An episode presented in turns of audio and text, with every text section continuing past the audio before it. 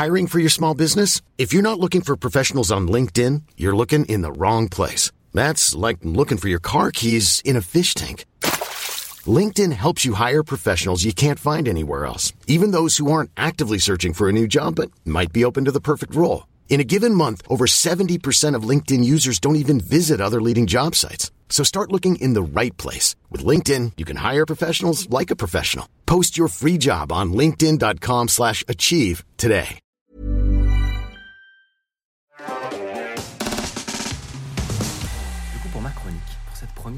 Je vais vous parler d'un sujet que je, d'un projet que je regarde un peu du coin de l'œil depuis plusieurs années. Mais là, on est au moment où ça commence à devenir intéressant. Le projet dont je vais euh, vous parler aujourd'hui n'est pour le moment donc pas très connu, mais croyez-moi, ça va bientôt changer. Il s'agit de Asahi Linux. Alors c'est pas une énième version de Linux, mais cette fois il y a un dock vert fluo et un menu avec euh, des bords arrondis. Euh, non, c'est bien plus intéressant que ça puisqu'il s'agit d'un port de Linux sur Apple Silicon. Donc l'objectif, c'est de permettre à n'importe quel Mac euh, M1 ou M2 de faire tourner un autre système d'exploitation que macOS. Vous allez dire, ok, euh, sauf que moi, si j'ai un MacBook, c'est justement parce que je suis intéressé par l'écosystème logiciel de Apple. Du coup, euh, je m'en fous de ton Asahi machin. Et ce serait parfaitement compréhensible. Mais en fait, l'intérêt est complètement ailleurs. Je vous explique. D'abord, je vais vous parler de l'intérêt de Linux pour certains usages où macOS est pas du tout adapté en fait. Et du coup, quelles sont les possibilités assez insane qui ont été débloquées grâce à ce projet depuis assez récemment? Pourquoi Je vais vous parler de pourquoi les data centers et autres bidouilleurs risquent de probablement s'arracher euh, les Mac Mini M1, précisément ceux-là, dans les années à venir, mais aussi pourquoi les gens qui sont à l'origine de Asahi Linux sont des grands malades et pourquoi ça ne devrait pas, enfin ça n'aurait pas dû être possible en gros ce qu'ils ont réussi à faire. Je vous explique. Déjà, on va retourner un peu dans le passé. On est en 2020, peu après les premières annonces d'Apple, comme quoi ils arrêtent de bosser avec Intel pour leurs processeurs. Ils vont faire les leurs. Alors, on a un peu oublié, mais à l'époque, euh, tout le monde Mm. est totalement estomaqué. C'est incroyable ce qu'ils ont réussi à faire en interne. Évidemment, ils avaient un historique de conception de puces grâce à leurs iPhones, etc. Mais voilà, euh, c'est la première fois qu'ils rentrent dans le game des puces bien plus euh, puissantes qui sont censées faire tourner des laptops, des euh, Mac pour faire du gros montage vidéo. Enfin, clairement, c'est un autre game et tout le monde est estomaqué parce qu'ils prennent d'entrée de jeu plusieurs années d'avance sur la concurrence. Ce qui est une anomalie, en fait, quand tu regardes l'évolution des processeurs depuis 30 ans, quoi. Notamment parce que, quand tu regardes leurs puces, elles ont un rapport coût, puissance, consommation qui est totalement extraterrestre. Quand tu regardes juste coût, puissance, c'est pas mal, mais il y a de la concurrence. Mais quand tu mets dans l'équation la consommation électrique, ce qui est pour plein de choses très important, Mhm. là, ça devient fou en fait. Ça devient complètement fou. Le problème, c'est que ce sont des machines bloquées sur macOS, évidemment. Comme tous les appareils ouais. de Apple, ils sont livrés avec macOS. Alors, les versions Intel avant avaient d'intégrer la possibilité de passer sur Windows avec Bootcamp ou Linux. Et comme c'était des puces classiques, eh ben, il n'y avait pas de problème. Windows et Linux tournaient parfaitement. C'était même supporté en réalité par Apple. Oui. Et là, c'est pas le cas. là, c'est pas le cas. Apple, techniquement, quand on regarde au niveau du bootloader, sans rentrer trop dans le détail, mais ils autorisent le fait d'avoir d'autres systèmes d'exploitation en parallèle. Mais juste, ils disent, nous, on, on vous aidera pas. en gros, c'est pas interdit. Ok. C'est pas interdit. Le bootloader permet de euh, d'installer un autre système, mais il n'y a aucune documentation d'Apple sur le fonctionnement de tous leurs composants. Euh, et globalement, eux-mêmes ne s'avancent absolument pas pour proposer un support. Mm. Mais c'est quand même intéressant, c'est-à-dire que si un jour quelqu'un était assez malade mental pour reverser, pour faire du reverse engineering sur l'ensemble des composants euh, d'Apple, euh, il serait pas dans un, il serait, il serait pas en train d'abuser du système. Ce serait Ouais. pas un jailbreak au sens où il n'aurait pas à trouver une faille qui lui permette d'installer le système. Et donc, c'est intéressant. Ça serait pas illégal, quoi. Ce serait pas Enfin, alors, du point illégal ou d'un point de vue euh, des conditions respecte pas les conditions d'utilisation. C'est ça. Euh, donc c'est quand même intéressant. C'est-à-dire que à l'époque, personne n'imagine que ce serait possible un jour, mais on se dit, si ça, si ça se produit, au moins, ce sera quelque chose de vraiment pérenne. Quoi. Ce ne sera pas un petit hack. Donc déjà, vous, il y a Mm. commencé à des, des choses intéressantes. Et, et- mais mais la, la première question qu'on peut se poser, c'est pourquoi faire tourner déjà Linux À quoi ça sert? Quels sont les usages qui sont inadaptés sur macOS? Le premier, c'est de faire tourner des services pendant des mois, en fait. Tout ce qui ressemble à un serveur, Mm. potentiellement sans interface graphique, ou qui fonctionnerait en cluster. Donc, c'est-à-dire qu'il y en a plein qu'on doit contrôler en même temps. Toutes ces choses-là, bah, macOS, il faut le dire, c'est pas vraiment, vraiment fait pour. Certains serveurs le font parce qu'ils en ont besoin pour développer des, euh, faire du développement sur macOS, etc. Mais en fait, c'est un peu un enfer. Et même, je me permets d'ajouter, il a existé un Xserve qui était un serveur sous macOS, donc rackable, euh, vraiment un- un- la gueule d'un serveur. Et euh, ils l'ont arrêté. Enfin, c'était sous, sous Intel à ce moment-là. hein. Ils ont arrêté le projet parce que bah, ça devait concerner très peu de gens et eux-mêmes se sont aperçus que c'était pas ça l'usage de macOS. Mais c'est vrai qu'il me semble Mais- qu'il y a des versions de macOS qui étaient à l'époque développées. Oui, il y avait un macOS ici Xserver du coup. Ah pour euh, X euh, le pour le Xserve parce que je crois que tu pouvais il me semble euh, installer Mac- macOS X Server que sur une machine Apple enfin comme euh, les MacBooks il me semble j'ai un petit doute là-dessus je pense qu'il y a des gens qui ont hacké le truc mais Ouais. mais bon là c'était les années plus 2005 10 je dirais et euh, donc ça existait mais eux-mêmes ils l'ont arrêté ouais. si il y a eu deux trois entreprises qui se sont dit oh fait chier ils l'ont arrêté tout machin et puis euh, Mais en fait, euh, ouais, pas tellement de gens étaient, Linux, étaient concernés. Mais voilà. Et en fait, Linus lui-même l'a dit dans, euh, une, dans plusieurs dé- déclarations qu'il a fait, c'est que les, les machines de, de- les machines M1 sont absolument parfaites. On a, je voulais, euh, je voulais afficher un- le petit article de, de Linus, si tu peux. Euh, en fait, lui-même, donc euh, j'ai oublié de dire, mais Linus qui est le, à l'origine du, du kernel Linux, euh, l'a dit lui-même, en fait, Mac, c'est le... Enfin, pardon, pas Mac. En fait, les puces M1 sont parfaites pour faire tourner Linux. Ce Trop seraient marrant. des devices géniaux, quoi. Mais, ce qu'il a dit, c'est que c'était trop galère. C'est-à-dire que l'emmerdement ah ouais pour euh, développer le projet, pour le, ah, pour le faire. ouais. et c'est trop gros, quoi. Ouais. Ça arrivera jamais. Ce serait très bien, mais ça n'arrivera jamais. Sauf que, alors peut-être un jour, il y a un gars... Il y a un gars, qui, un gars qui va faire un tweet. Dans ce tweet, il va dire Cher Twitter, est-ce que vous seriez motivé pour financer un projet de port de Linux sur Apple Silicon? Et si oui, combien est-ce que vous seriez capable de mettre?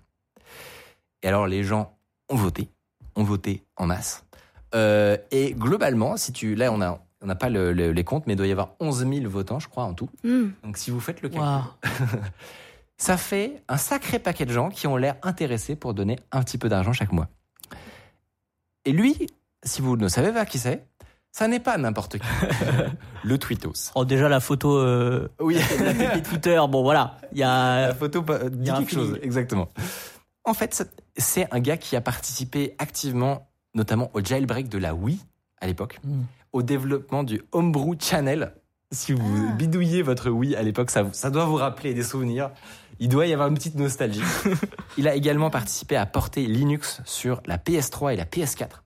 Des projets incroyables aussi, dont on ne pourra pas détailler. Euh, et il ressemble à ça, vous allez voir. Paye pas de mine, mais comme souvent, comme souvent, en fait, c'est un gigabrain. Ouais, non, mais C'est un gigabrain. Et cette conférence, que je vous conseille vivement de d'écouter, de regarder. c'est une conférence? Ouais, c'est une conférence, mais où Ah ouais. il est à distance. oui, Ah oui, d'accord ouais, austère la conférence non, non, je te dis, ça paye pas de mine, ça mais en, fait, pas de mettre de couleur mais en fait, c'est un énorme malade qui va autour de lui réunir sept personnes qui sont tous des cadors du développement bas niveau en fait, Ok. dans des domaines très différents, que ce soit euh, dans le du développement de GPU, dans l'audio, l'acoustique, Enfin, dans des pilotes tu veux Des dire pilotes, du GPU, ouais. Euh, bref, que des. Enfin voilà, si vous regardez un peu dans le détail, c'est que des fous furieux. On dirait vraiment les Avengers. Euh, il y avait qu'eux qui pouvaient euh, se lancer dans cette entreprise, puisque effectivement, ils se lancent dans ce défi, faire un port complet de Linux, et pas pour une blague, parce qu'il y a des fonds qui sont déposés. Il parce a, il a Ah, réussi une boîte du coup. il y a des gens qui financent Ok. ce truc. Lui, il, a arrêté son travail. Il avait un Ah oui, travail. Il a tout arrêté pour se mettre à plein temps et développer ça.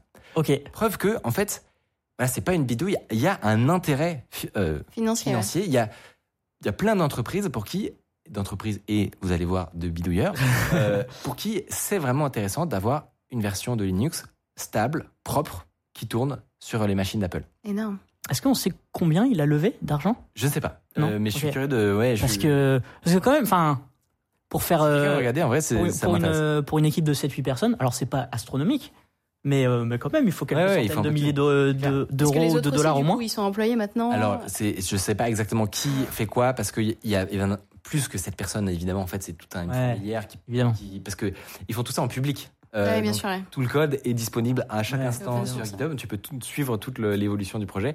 Et donc, en fait, il y a bien plus de gens qui, qui vont participer. Salut! Si vous appréciez Underscore, vous pouvez nous aider de ouf en mettant 5 étoiles sur Apple Podcast, en mettant une idée d'invité que vous aimeriez qu'on reçoive. Ça permet de faire euh, remonter Underscore. Voilà. Telle une fusée. Ce qui est cool, c'est que ce projet se passe en sous-marin depuis 3 ans. Et l'avantage que vous avez à découvrir ça maintenant, c'est que depuis la rentrée, c'est pile le moment où ça devient vraiment stable et utilisable. On, on vient de rentrer dans cette phase et sans plus attendre, je vous propose de regarder quelques images de à quoi ça ressemble, tout simplement. Voilà, ceci est un MacBook qui tourne sous Arc Ouais. Linux. Ouais. Euh, Il n'y a pas de virtualisation, ça n'est pas une VM, c'est vraiment, comme vous pouvez le voir ici, un OS qui est disponible à côté de Mac. Donc tu peux toujours démarrer sur macOS, euh, mais quand on a envie, tu peux passer sur Linux. Pour installer ça, c'est hyper simple. En réalité, tu as juste besoin de démarrer un script euh, sur, euh, sur ton macOS. Il va tout faire. C'est si vous avez déjà eu l'habitude de bidouiller des OS, etc., par exemple de faire des Hackintosh et tout, vous allez limite trouver ça ennuyeux Ouais, les parce que c'est trop, c'est même plus simple que d'installer Ubuntu sur euh, un PC. En T'as fait. testé, toi, tu l'as fait Moi, je l'ai, je l'ai là. Ah. Euh, et je l'utilise pas au quotidien, mais de temps en temps, je vais, je vais regarder, voir comment ça a avancé, etc. Ouais. Ce qui est, ce qui est activé. Euh, vraiment, c'est hyper simple. Il vous faut juste 50 gigas de disponible sur votre, votre Mac. Et c'est tout. Vous ne perdez rien de, de votre OS principal, évidemment. Alors, la question, c'est qu'est-ce qui est supporté, qu'est-ce qui est pas supporté? Vous allez voir, c'est pas non plus tout rose. Il y a encore quelques trucs qui manquent. Par exemple, le HDMI, le HDMI sur les MacBooks ne marche pas. Le Thunderbolt, non plus. Mais l'USB 3, oui, par exemple. Donc la nuance est Thunderbolt, c'est le, le protocole développé avec Mm. Intel qui peut monter à Ouais. 50 gigasecondes. Euh, et donc euh, c'est pour faire des I- pour brancher des iGPU, des, des choses comme ça un peu plus un peu plus poussées. C'est pas encore possible. Euh, les speakers, donc les les enceintes intégrées de- des MacBooks, etc. euh, pareil, ça ne marche pas. Ce qui est marrant, c'est qu'en fait ils savent très bien le- les faire marcher. C'est-à-dire qu'il n'y a rien qui bloque sur le, pour faire marcher les enceintes. La seule raison pour laquelle c'est désactivé, c'est pour de la, des raisons de sécurité. Parce qu'en fait, ils veulent être vraiment sûrs de contrôler au poil de fesses le, le- les- l'acoustique et ce qu'ils vont faire avec les speakers. Parce que j'ai découvert, je ne savais pas, mais qu'en fait, c'est très très touchy, un speaker. Si tu fais n'importe quoi, tu peux euh, le faire exploser euh, et créer des gros problèmes euh, de de- d'audition. Et donc, tu fais pas du tout n'importe quoi. Il faut des tests très contrôlés en, euh, en labo, etc. Et donc, c'est juste en attendant qu'ils. Ils veulent faire ça bien, quoi. Exactement. Non, mais preuve, euh, preuve supplémentaire ouais. que c'est pas euh, le projet au fond d'un garage euh, développé euh, pour rigoler par des copains. C'est pas ça. C'est vraiment très sérieux. Ça doit être une offre, euh, euh, une offre carrée, quoi, comme, une- comme une offre commerciale, sauf que c'est gratuit, évidemment. À quel, à quel moment, eux, ils rentabilisent ça, du coup? Et bah, c'est financé par des dons entièrement. Et justement, ah, ok. Entièrement par les Juste par les dons Exactement. et. Ok. Euh, en sachant que tu peux en suivre certains sur Twitch et qui font du grand 70 heures euh, semaine. Pas- clairement, ils sont pas dans une logique de, de rentabilisation. Ouais, ouais. immédiate. Ok. Euh, juste, ça se voit qu'ils s'éclatent. Ils s'éclatent Ok. parce que quand tu regardes la Pure passion. quand tu regardes en termes de difficulté de projet, techniquement, c'est fou. Pourquoi? Parce que vous pouvez vous dire, ok, mais euh, en fait Linux c'est le l'OS qui tourne partout, euh, même sur euh, Ouais. une cafetière en fait. Ce que j'allais dire, euh, les anciens MacBook Intel, Exactement, il n'y a pas de problème. on peut installer Linux. bon, c'est un, tout petit peu galère, mais ça se fait quoi. Ouais, Enfin, donc qu'est-ce qu'il y a de si difficile finalement Ouais. à faire ça?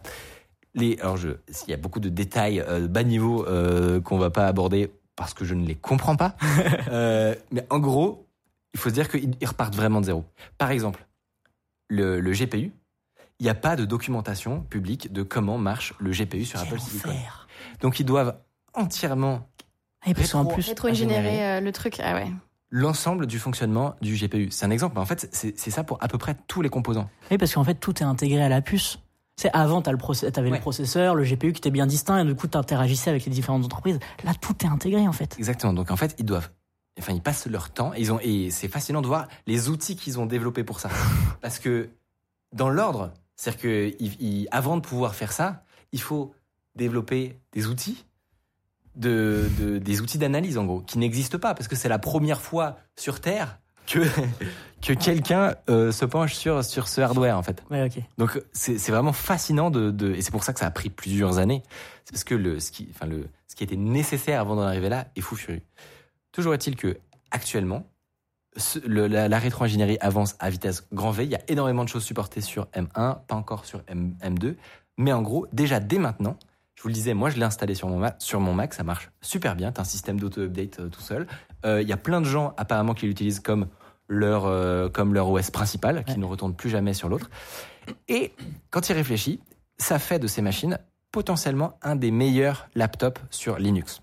Vous allez voir, je vais vous parler d'autres bidouilles que- qui pourraient être intéressantes et qui, qui, euh, qui deviennent possibles maintenant, mais juste de base, comme un laptop, en fait, quand tu regardes sur le marché, t'as pas beaucoup d'alternatives.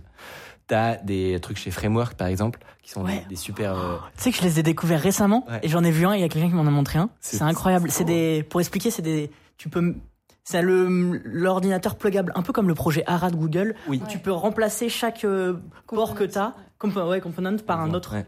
Alors, je sais pas si dans la pratique c'est sympa, mais à, à voir, c'est magnifique. C'est très cool. Donc ouais, effectivement, le laptop, c'était un des seuls... euh, Framework, quoi. Ouais, un des- le framework, pardon, c'était effectivement un des seuls euh, laptops euh, sur Linux qui, qui était vraiment sexy, modulaire. Très bien chiadé. ouais. Et voilà. Et euh, mais en fait, quand tu mets en face, par exemple, un, un MacBook Air, euh, ça coûte 1000 balles. Ouais. C'est 21 heures de batterie. Ouais, non, mais les, les MacBook Air, c'est indécent. Donc euh, quand tu regardes, franchement, bah il y a de quoi, il y a de quoi s'interroger. Surtout que, alors évidemment, c'est beaucoup plus fermé, etc. Mais en fait, faut pas se faire d'illusions. Il y a quand même l'ensemble des du hardware aujourd'hui a toujours des composants fermés.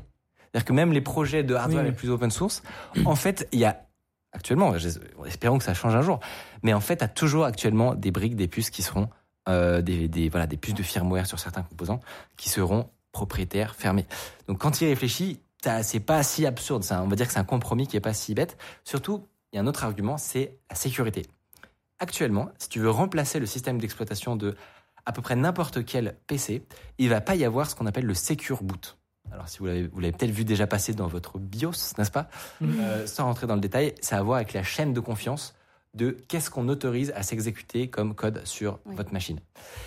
Et n'importe quel laptop qui fait tourner euh, Linux actuellement n'a pas de actif. ok.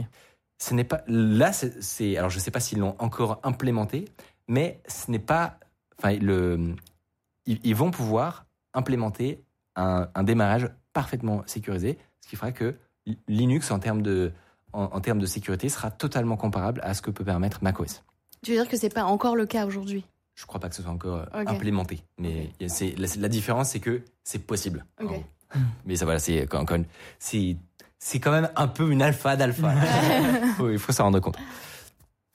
Donc je vous l'ai dit, il y a plein de trucs qui marchent pas, mais ils avancent à une vitesse complètement stratosphérique. Ça fait combien de temps du coup là? Bah depuis 2020 et quelques en gros. Ok. Euh, donc euh, que le projet a un peu été initié. Ok. Euh, mais donc c'est déjà parfaitement utilisable et surtout c'est pas du tout bloquant pour faire plein de bidouilles avec un Mac Mini par exemple. Si moi j'ai- un des cas d'usage qui m'est venu le plus rapidement, c'est tout ce qui a à voir avec de l'audiovisuel de la vidéo. Parce que si vous regardez ce qui est possible sur le marché en termes de d'encodage, décodage vidéo, etc. T'as soit des GPU qui coûtent vraiment cher, t'as soit euh, des technologies d'Intel, par exemple QuickSync, sans rentrer dans le détail, mais c'est un des trucs les plus abordables, abordables qui est assez performant. Mais là, si on y réfléchit, on a un appareil qui coûte le Mac Mini M2, c'est 669 dollars à la vente. Ça peut transcoder 9 flux 4K simultanés. What the fuck? Oh. Je sais même pas quoi. Alors, bon, il faut regarder un peu les paramètres du benchmark, Oui, oui. mais en gros, c'est de cet ordre. Et surtout avec une consommation électrique qui est complètement abusée. Et donc, quand il pense, euh, pour te faire un serveur multimédia chez toi, chez vous, vous avez peut-être un Plex ou euh, choses- Infuse ou voilà, des choses comme ça qui peuvent vous permettre de regarder vos séries, vos films euh, dans une belle interface, tout ça. C'est probablement le, la meilleure euh, techno du marché. Enfin, le- c'est probablement le meilleur appareil du marché pour faire ça actuellement. Je me suis même demandé si dans les data centers, ça pouvait pas les intéresser, parce que qui dit faible consommation électrique, Ouais. il dit dans les data centers, ça peut être cool. Par comparaison, j'ai un peu regardé ce qu'utilisait Netflix actuellement pour faire tourner leur service. Et en gros, c'est des très gros, euh, c'est des très gros serveurs avec des processeurs d'AMD, qui sont les EPIC Mm. 752P, dit ROM. Je vous passe les détails de l'implémentation, mais en gros, euh, c'est plutôt un format avec des très grosses machines qui peuvent gérer euh, 250 gigas de, de bande passante euh, par seconde. Donc, c'est leur pari actuellement, c'est plutôt des très grosses machines et peut-être ça leur permet de faire des économies d'échelle sur les performances, la consommation électrique, etc. Mais en vrai, c'est une bonne question. Je suis, curieux de savoir si vous, vous travaillez en data center, etc., si vous avez déjà fait des tests euh, de clusters de Mac Mini. Parce que à une à l'époque où euh, c'était très limité sur le logiciel, la question se la question, oula, la question se posait pas encore. Mais maintenant qu'il y a Linux, en fait, il y a tout ce qu'il faut en termes d'administration pour faire des clusters et, euh, et, et faire un data center Ah ouais, entièrement équipé. C'est énorme. Et comme vous le voyez, Ouais. ils n'ont pas attendu, c'est ce que je vous disais. Euh, voilà, je sais pas si ça va faire monter le prix des Mac Mini, mais clairement, c'est en train de devenir un, un bon deal. c'est en train de devenir un très bon deal. Le futur data center. Mais euh, pour le coup, celui-là ou en vidéo, ou moi j'en ai vu passer aussi, je crois que Scaleway euh, vend Ouais, la. ouais. c'est- Ça tourne sur, ma, sur macOS pour le coup. Là encore. Parce que ça m'étonnerait qu'il fasse euh, déjà tourner à Zaï, ça serait un peu risqué, non? Mais je pense qu'on est au Ouais, pas où loin. ça commence à devenir suffisamment stable pour le faire. Typiquement, j'ai vu aussi des gens euh, le transformer un Mac Mini en NAS. Si tu veux un NAS qui a un peu de patate euh, et qui tourne sous ARM, euh, ce qui est du coup le cas, tu veux installer FreeNAS par exemple ou des choses comme ça. En fait, pareil, c'est Ah, vachement C'est adapté. tellement simplifié, tu peux mettre Linux en vrai. Mais ouais. Ah ouais. T'as tellement de possibilités qui s'ouvrent. Euh, pareil, si tu veux un contrôleur domo- domotique dans ta maison, tu vois, un home assistant. Ouais. Euh, même chose, c'est que des choses qui sont développées euh, a priori sur Linux. Alors peut-être tu peux des compatibilités et tout, mais c'est pas vraiment fait pour. Pareil pour de la virtualisation. Qui dit Linux dit KVM. Ah ouais, hein. Euh, on passe dans les, on passe les détails, mais en gros, ce que ça permet de faire, c'est de de déployer un un certain nombre de machines virtuelles ou de, ou de conteneurs euh, sur euh, sur votre euh, sur votre serveur central dans votre maison. mm. Et, et franchement, c'est juste incroyable. C'est juste incroyable parce que pour l'instant, si tu voulais ces, ces performances-là, avec cette consommation-là d'électricité, il fallait, enfin, il fallait mettre un sacré billet quand même. Donc, je sais pas ce que vous en pensez, mais moi, euh, ma petite voix de, bidouille, je suis un peu hype et j'ai envie de m'installer ça chez moi. Euh, et, euh, et voilà, j'étais, j'étais en tout cas tellement agréablement surpris de voir la, la maturité du truc Ouais. que je, je me devais de vous en parler maintenant. La petite cerise sur le gâteau que je vous ai gardé pour la fin, c'est que ils sont tellement fous ces gens que euh, ils trouvent des bugs dans les drivers de macOS, enfin de, des- du matériel plutôt, euh, que Apple ne connaissait pas. Ah ouais. Donc, par exemple, il y a une personne qui développe, que vous pouvez voir ici. C'est dommage qu'on n'ait pas le son. On je pense que dans la vidéo, on mettra le son. mais, mais en gros, ça, c'est une VTubeuse. OK? Donc, si vous Mhm. connaissez pas le concept, euh, il faut, euh, si vous en avez jamais vu, il faut se faire à l'idée. Mais, J'attends le lien avec Azaï Linux. avec Patience, parce que là, pour l'instant. mais en gros, c'est juste qu'il y a, on voit personne, il y a une petite tête qui Ouais. parle avec une voix très aiguë euh, d'animé, tu vois. Euh, il se trouve que cette personne développe le driver pour le GPU en direct sur Twitch. Autant vous D'accord. dire que Ok. voilà, c'est le premier driver développé en Rust. Euh, c'est Par un ou une VTuber. ouais, c'est une VTubeuse qui c'est c'est tu, tu peux tu peux t'endormir devant. N'espère pas comprendre des choses par Ouais, contre, ouais. mais c'est complètement fascinant à C'est une forme d'ASMR. Hein. Exactement. Et elle l'a trouvé dans le, le driver de, de macOS un bug critique. Mais vraiment un truc. Critique. Ouais, ouais, vraiment. C'est un- incroyable. un truc extrêmement grave qui concerne tous les Macs sous M1, M2, euh, qu'elle a fait remonter à Apple. Et donc, euh, elle est créditée dans le, le changelog d'Apple. Tu peux avoir le. Il y a Ah, le petit Oh, mais oui, énorme. Azaïlina qui est crédité Incroyable. euh, qui permettait donc d'exécuter du code arbitraire euh, avec les plus hauts niveaux de privilèges. Voilà, si vous êtes dans la sécurité, vous savez que c'est un problème. Je me pose une question. Je, me- je sais pas si, si elle a été rémunérée, tu penses? Je pense, ouais. Parce que Si, quand même, euh, ouais, trouver une non, faille pareille, euh, Si, ouais, il y a un bug si, bounty. si tu peux, prends pas de bounty, ça fait. Je crois que dans le, il y a pas de, euh, il y a pas le, le chiffre exact dans le dans le TikTok qu'on vient de vous montrer, mais euh, mais oui un bon un bon pactole, j'espère. Bah, j'espère, ouais. c'est peut-être ça qui finance en partie le projet Ouais. C'est Apple. Voilà. c'est beau. Mais encore une fois, je pense qu'ils sont ils sont même pas euh, contre. Hein, Ouais, ouais. que, Bon, de la finance. Juste, mais- c'est possible qu'il y a trois ans, il y a quelqu'un aurait eu qui a fait marchera jamais. oui. marchera jamais. Et trois ans plus tard, alors. Tout le monde aurait dit ça.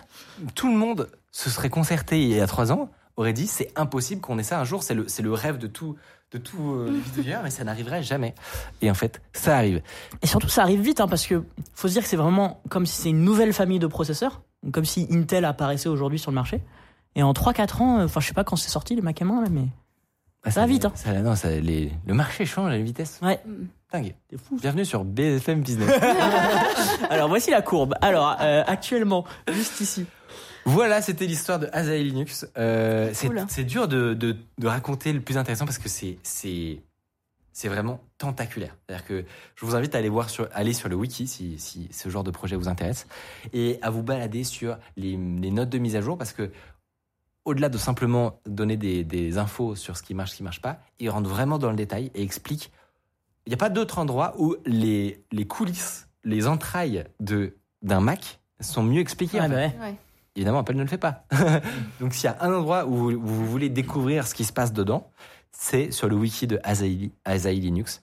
Et, euh, et voilà, vous allez y passer des heures, mais vous allez apprendre plein de trucs. Peut-être que si ça vous plaît, il y aura d'autres sujets, euh, d'autres sous-sujets qu'on pourra Ouais. aborder euh, là-dessus. En effet. Et en vrai, j'y crois parce que déjà le Mac Mini était un peu. J'ai vu quelqu'un dans le chat dire que les Mac Mini serveurs ça avait existé à l'époque des gros Mac Mini et ils mettaient juste pas de lecteur CD. Donc apparemment ça a existé. Et puis moi j'avais vu des gens bidouiller euh, justement faire des Plex et tout, mais souvent c'était sur macOS. Ouais. Euh, ou alors c'était des Mac Mini Intel. Euh, donc déjà ça fait un petit moment qu'on voit que le Mac Mini il a d'autres usages que Ouais. juste le PC de bureau et tout machin. Et en plus maintenant il est plus petit, il est moins cher, il est moins consommateur d'énergie. Donc en vrai j'y crois pas mal. Là ça me, ça me limite je suis un peu titillé pour en installer un chez moi. Ouais j'avoue. J'ai bien fait mon travail. J'avoue, euh, Je devrais demander des commissions quand même euh, un jour.